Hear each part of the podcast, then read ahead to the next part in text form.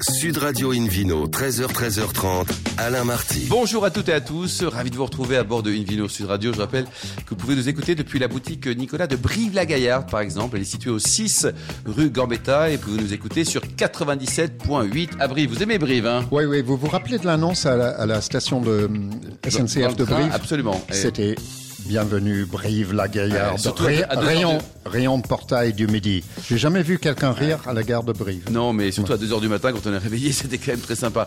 Euh, retrouvez également toutes les actualités sur les réseaux sociaux. Aujourd'hui, un menu qui prêche, comme d'habitude, la consommation modérée et responsable, avec euh, tout à l'heure César Derieux pour nous parler du Jura, avec ce joli domaine de Montbourgeot, et puis le Vino Quiz pour gagner un coffret découverte, un du Château Fougas à Bordeaux, un coffret gourmand aussi euh, du domaine du Petit Bon Dieu dans la Loire, et deux places pour la Cité du Vin de Bordeaux, musée, parcours euh, immersif, dégustation, vue panoramique et bouteilles. Bref, on va se régaler. À mes côtés pour vous accompagner, comme hier, Laure Gasparotto. Bonjour Laure. Bonjour Alain. Tout va bien depuis hier? Vous avez passé une bonne soirée? Très bien. Bon, Merci. très bien. Euh, David Cobold. pas bu. Vous n'avez pas bu Très bien. C'est, c'est- vous avez trompé l'émission. Non, je plaisante. Avec modération. Euh, David Cobold. Dry January encore, non? Ah, Vous avez tout à fait raison. Ça serait bien de créer la, la fête mondiale du vin le 1er février, histoire de, de passer à autre chose. David Cobold, aussi le cofondateur de l'Académie des vins spiritueux. Bonjour David. Bonjour Alain. Sympa de vous accueillir en ce, en ce jeudi Merci. dimanche. Et pour commencer cette émission, une Vino Sud Radio a le plaisir d'accueillir, David Mimou, qui est fondateur des Spiritueux Vivants en Charente. Bonjour David. Bonjour. Alors racontez-nous, vous étiez à Bordeaux en, en 1981, et puis paraît que quand, à l'école, vous aviez vachement la bougeotte. Hein Oui, disons que j'étais pas très très assidu, pas très bon élève. et vos parents, ils gueulaient pas un peu là? Et ben si, si, il gueulait. Si. Et, mais disons que ça m'a pas donné envie de rester trop longtemps à l'école. Donc Vous êtes parti à quel âge? Après le bac, euh, j'ai démarré euh, après une petite formation euh, Mais commerciale. pourquoi, on- comment on fait pour s'ennuyer à l'école? Ça, c'est un- c'est une question que je me pose, et notamment mon fils aussi. Ah, c'est l'envie de bouger. Pour moi, euh, clairement, c'était juste l'envie de bouger et le, la nécessité de m'activer physiquement. euh, D'accord. Donc bouger. combien de collèges et de lycées différents en quelques années? Quelques-uns. Surtout au niveau du lycée, euh, ça a pas mal bougé. Bon, alors racontez-nous votre parcours. Vous êtes qui? Alors, on a compris le bac, et après, vous avez fait quoi, David? Ben après, j'ai commencé une formation commerciale parce que je savais pas quoi faire et je me suis arrêté avant la fin. J'avais envie de travailler. J'avais Ah, aussi, vous avez la bougeotte, quoi. j'avais plus envie du tout de rester à- sur les bancs de l'école et, et donc j'ai Et commencé. d'ailleurs, à- là, il va partir de son là. Mettez-le debout, alors. Vous avez raison, mettez-le debout. Non, mais c'est vrai, c'était un- un- une des raisons pour lesquelles, euh, voilà, j'avais du mal à rester assis à l'école. Bon. J'ai besoin de bouger. quoi. Laure. Vous savez, vous savez comment on appelle cette- ce phénomène en anglais? Ants in the pants. Ah Avoir des fourmis dans, les, dans la culotte. Ah, dans la culotte, quoi. C'est C'est très bien. imagé. hein Laure, c'est à vous. Euh, merci d'enchaîner, quoi. C'est- Donc en fait, vous avez créé alors, quelque chose de totalement nouveau. Enfin, tout ça vous a inspiré puisque vous avez créé la première entreprise euh, d'alcool bio en C'est France. ça, exactement. Euh, en fait, c'est venu. Moi, j'ai déménagé. J'étais dans la région bordelaise. J'ai déménagé en Charente. J'étais buveur de vin et assez passionné. Et j'ai découvert et donc pas buveur de spiritueux. Et j'ai découvert que les spiritueux, le cognac en l'occurrence, c'est là, c'est là où est produit le cognac. Donc euh, en Sud Charente, j'étais. euh, j'ai découvert que ça pouvait être euh, bon, ça pouvait être frais, ça pouvait être digeste. Et ça pouvait être produit sans euh, altérer la biodiversité. D'accord. Voilà. Et, comment ce qui m'a alors, donné envie, en la fait. biologie est-elle compatible avec l'alcool? En fait, euh, ce qui nous intéresse, on, on s'appelle vivant pour deux raisons essentielles. C'est la vie du sol, c'est-à-dire on veut produire des spiritueux sans altérer la biodiversité et la vie du sol.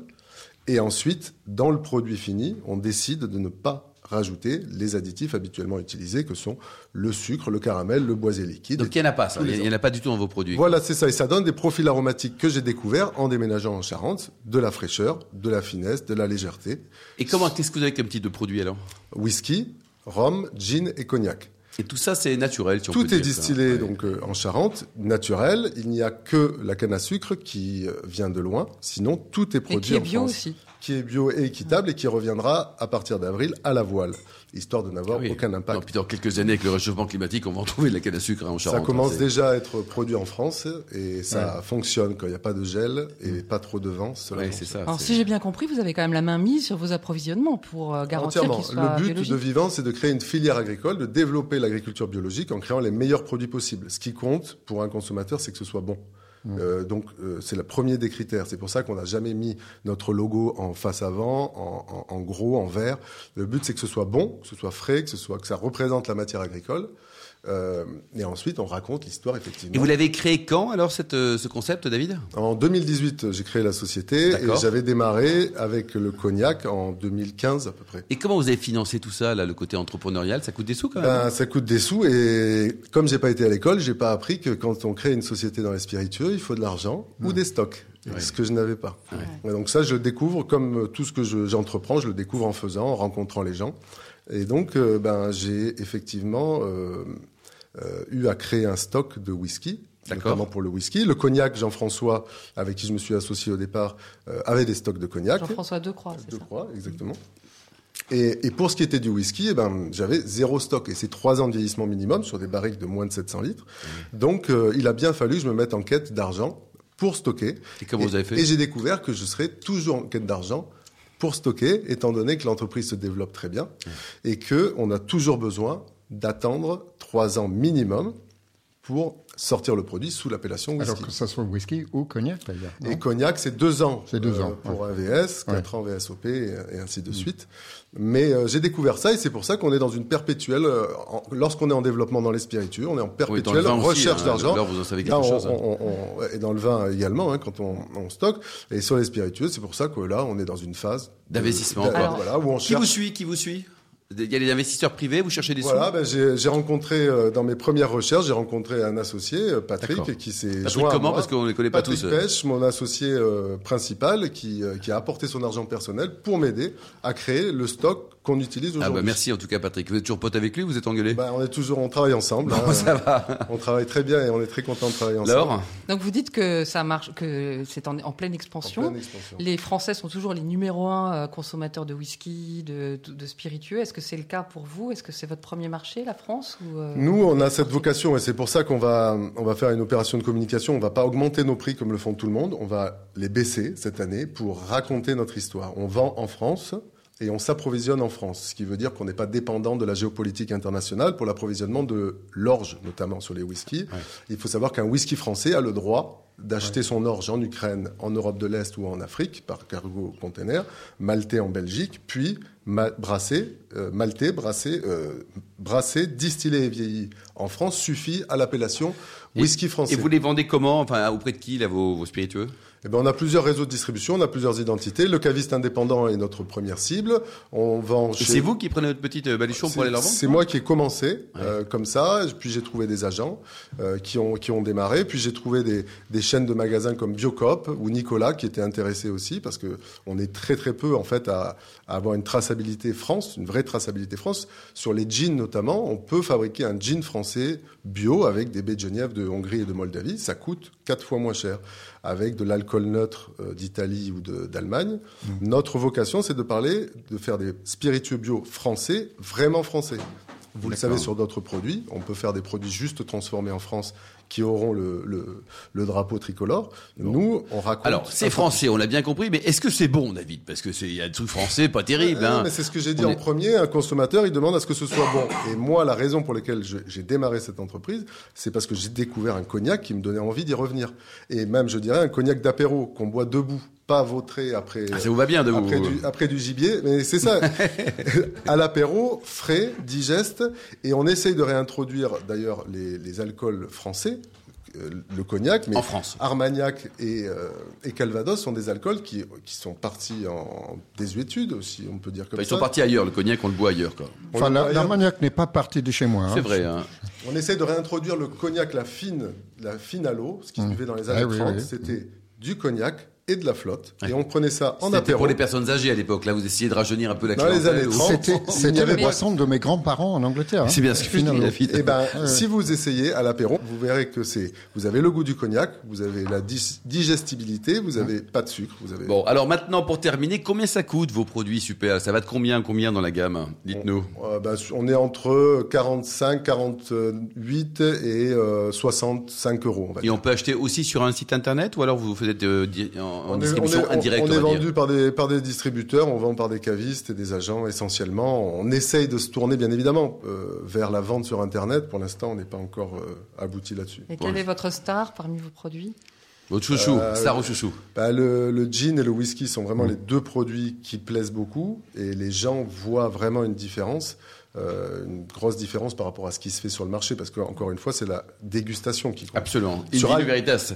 Et, et on, va les, on va les déguster aussi avec modération. Il y a un site internet, une adresse pour savoir plus, pour, retrouver vivant. ce Sur Alcool vivant. français? Alcool vivant, alcool au pluriel, vivant au singulier.com et vous tapez alcool vivant, vous tomberez dessus. Il y a toutes les explications et les liens éventuels pour retrouver les produits. Bon, il y a une température de service d'ailleurs pour un, whisky. Euh, allez, température quand on le déguste à 20h En et fait fait- 6h du matin. Non, il n'y a absolument pas de température. Pour nous, ce qui compte, c'est qu'ils boivent avec ce qu'ils veulent, avec euh, Qui veulent avec qui ils veulent qui et boivent- comme ils veulent, mais qu'ils en boivent parce que le but c'est de vendre des bouteilles. On a besoin pour développer l'agriculture biologique et la filière agricole. En plus, vous vendez des services et c'est une très belle voie qui a été tracée. Merci beaucoup, David Mimou, Laure Gasparotto et David Cobol. On se retrouve dans un instant avec le Vino Quiz pour gagner de très jolis cadeaux en jouant sur invinoradio.tv.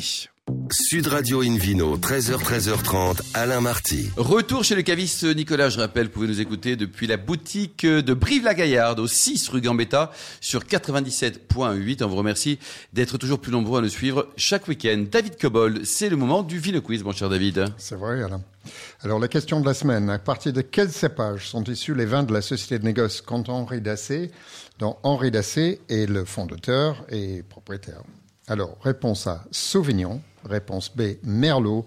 Réponse C, Trousseau. C'est pas trop dur cette semaine. hein non, quoique. Hein si vous avez, surtout si vous avez écouté l'émission précédente. Absolument, c'est Voilà. exactement, David. Alors, pour répondre, rendez-vous toute la semaine sur le site Invino Radio, c'est tout attaché, point .tv, rubrique Vino Quiz et euh, Qu'est-ce qu'il y aura à gagner d'ailleurs, David? Bah, beaucoup de choses. Euh, coffret découverte de Château Fougas à Bordeaux, un coffret gourmand du domaine du Petit Bon Dieu dans le Val-de-Loire et deux places pour une visite de la Cité du vin du Bordeaux, ce que je vous recommande parce que c'est extrêmement bien fait. La, la, la scénographie est, est magnifique et vous allez apprendre plein de choses. En plus, il y a un excellent bar à vin. Oui, donc ça n'a pas loupé, quoi, Ouais, hein, ouais. terre bordelaise. Merci beaucoup, David Cobol, d'Invino. Sud Radio a le plaisir d'accueillir maintenant César Derieux, du domaine de Montbourgeot, dans le Jura. Bonjour, César. Bonjour. Alors, racontez-nous l'histoire de ce vignoble. Hein. Tout débute en, en 1920 avec Victor. Exactement, c'est ça. ouais. C'est mon arrière-grand-père qui a racheté le qui a racheté le domaine. Donc il l'avait racheté au départ pour la pour la maison, parce que c'est une maison qui est au milieu d'un d'un parc, euh, au milieu des bois. Dans le des- Jura, vous des êtes, hein? Dans le Jura, c'est Ouais. ça, à l'Étoile, ouais. Au milieu, au cœur du Jura. Et ensuite, c'est mon grand-père qui a développé le qui a développé le domaine, donc plus euh, paysan en polyculture, en vaches et, et vignes. Et après, c'est ma mère qui a repris et là qui a développé euh, énormément le commerce, etc. Il y a combien d'hectares aujourd'hui? 11 hectares. 11 hectares. Et au total, la propriété fait un peu plus ou? Ouais, c'est ça. Il y a 20 hectares de bois et à peu près pareil en champs qui sont loués à un agriculteur pour le Ouais. compter. il y a beaucoup de sangliers? Non, ça va. Non, ça va. L'or? Donc en fait, vous avez repris avec votre frère euh, la, la propriété que votre maman a portée seule à- C'est ça, à bout de exactement. bras. Ouais, Et si vous êtes là, c'est que donc vous avez maintenant eu pris euh, vos marques. c'est ça. Qu'est-ce que vous, comment se partage le travail entre votre frère et vous euh Bonne question. Il a quel âge, le frangin? Euh, il a 30 ans. Et vous, vous avez quel âge? 27. 27 ans, le petit jeune, là, 27-30 ans. Alors, comment on fait? D'abord, est-ce que vous engueulez régulièrement? Ouais. C'est sain de s'engueuler, paraît-il. hein. C'est c'est bon. C'est de travailler en famille. euh, Il y a les bons côtés et les mauvais côtés. Donc on se voit tout le temps, on, on travaille ensemble, donc il y a forcément, forcément des choses qui vont un peu moins bien, puis d'autres euh, qui sont très agréables aussi. Mais est-ce que l'un fait le vin, Oui, l'autre la comment vigne, Ouais, ou alors oui, est-ce que c'est ouais. plus peu entremêlé Lequel des deux vient à la radio? Bah, c'est moi. Euh, non, on a, on s'est un peu partagé naturellement le, le travail. Mon frère est plus à la vigne, même si c'est un petit domaine de 11 hectares, donc on fait un peu de tout. C'est pas un gros domaine, donc il faut un peu tout faire aussi. Mais euh, moi, je fais les vins, donc euh, énormément de caves et de cuveries. Mon frère un peu plus la vigne, même si on se partage les deux. Et euh, ma mère, quand même, qui est restée euh, sur la partie administrative au bureau. Et, et vous avez fait des études en, en vinification? Ouais, j'ai fait mes études à Beaune. Moi, j'ai fait Ouais. un bac et un BTS. J'ai travaillé un petit peu en Bourgogne pour après revenir en 2017 sur le, sur le domaine. David Cobol, un mot peut-être sur ce vignoble du Jura qui est pas forcément très connu, hein, même si c'est un disque en ce moment, c'est l'annexe des Bourguignons.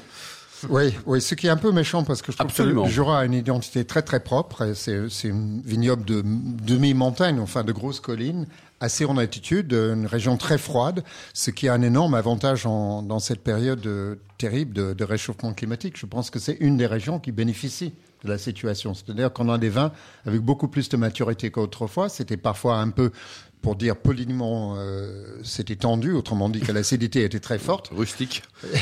Et, et en plus, la particularité de faire des vins qu'on fait nulle part ailleurs en France. Euh, les vins jaunes, par exemple, les vins de paille qui sont très rares ailleurs, mais qui sont tous les deux des très vieilles euh, styles, des très vieux styles traditionnels, plutôt des accidents de vinification dans le cas de vin jaune, parce que c'est un vin oxydatif, on laisse le, le vin vieillir. Eh Et oui. l'étoile est une appellation phare pour le vin jaune. Allez, racontez-nous un peu le- le- ce terroir. euh, Alors l'étoile, l'étoile c'est un, c'est une petite appellation, donc ça fait 100 hectares euh, vraiment au cœur du vignoble. Euh, l'étoile c'est une appellation de blanc, donc euh, pas de rouge sur l'étoile. On a le droit de planter des, des vins rouges sur l'étoile, donc euh, Poulsard et Trousseau et Pinot Noir, sauf qu'on aura l'appellation Côte du Jura.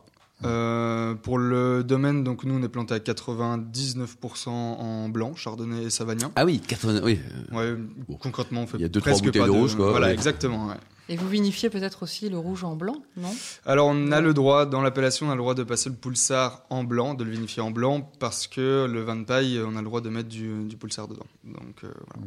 Ma mère avait essayé de vinifier euh, le pulsar en blanc, c'était pas très bon, donc euh, ça s'est vite arrêté. Oui, Vous l'avez mis la parfois comptabilité. dans les créments. Parfois on le trouve dans le crément. Parfois, ouais, Ouais. ouais, ouais, comme euh, bah, les sardons déjà, c'est aussi. Et vous faites du vin jaune?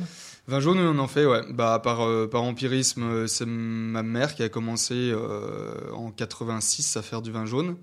On a salué votre maman. Quel est son prénom? Nicole. Nicole, on vous embrasse. Voilà.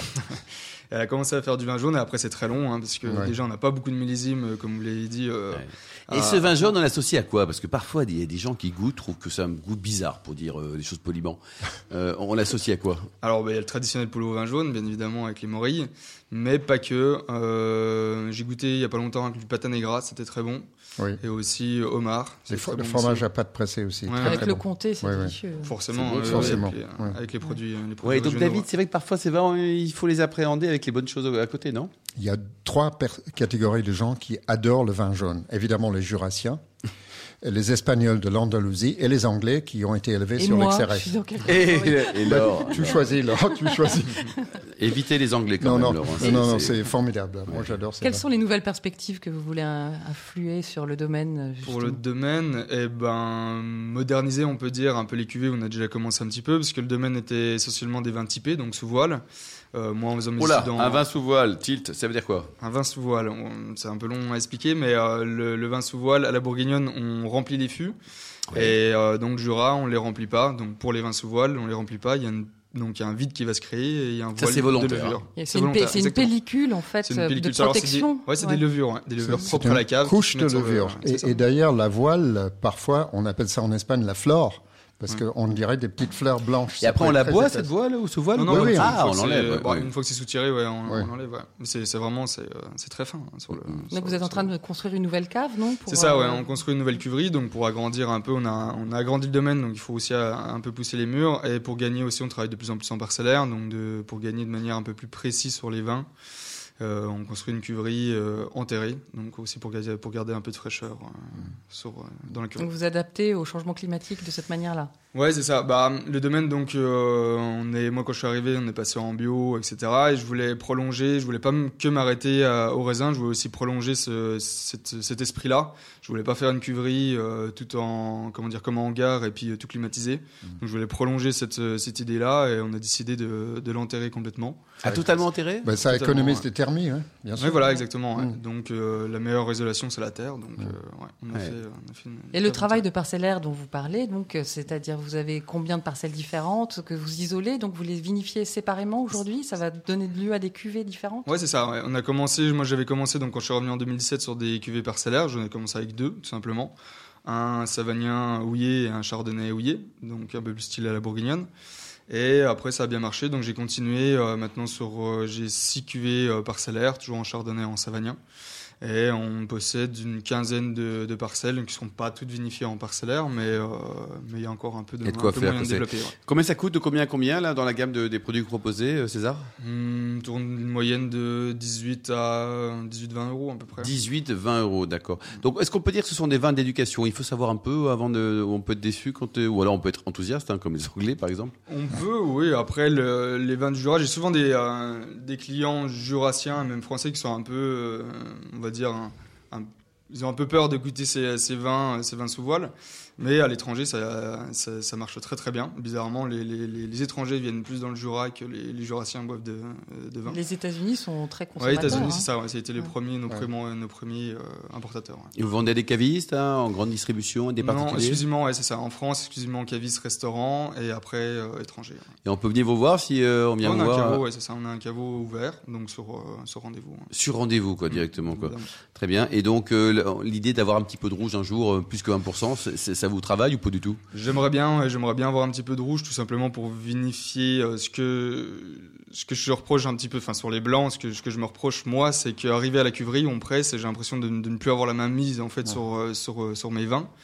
Contrairement à j'ai des copains qui font des rouges, hein, j'ai l'impression qu'en en cuverie ils sont vraiment maîtres d'orchestre, un peu chef de cuisine à ouais, décider de ce qu'ils vont encore faire. Et j'ai encore deux trois pistes à faire pour Bon, justement. être vous n'avez que sur 27 les- ans, c'est vous ça. Merci. planter quoi Oui. Pinot noir de choix Si je plante euh, des Oui, vins rouges, ça, il y a le Ouais. Pinot Noir, non, c'est quand même une belle je sais pas, je sais Pinot même pas si j'aurais envie d'en planter. euh, Ah, ah. Merci beaucoup César. Euh, une adresse, un site, des infos pour vous Oui, retrouver domaine de, domaine de Montbourgeot sur internet et Instagram. Merci beaucoup. Merci également à vous, Laure Gasparotto, David Merci. Cobold, David Mimou et millions d'amateurs de vin qui nous écoutent euh, chaque week-end avec passion. En tout cas, on le souhaite. Un clin d'œil à Emma qui a très bien préparé cette émission. Fin de ce numéro d'Invino Sud Radio. Pour en savoir plus, rendez-vous sur le site hein, sudradio.fr, invinoradio.tv, notre page Facebook et le compte Instagram, Invino Sud Radio. On se retrouve samedi prochain à 13h pour une nouvelle émission chez les cavistes Nicolas. D'ici là, excellent week-end. Restez fidèles à Sud Radio. Encouragez tous les vignerons français et surtout respectez la plus grande des modérations.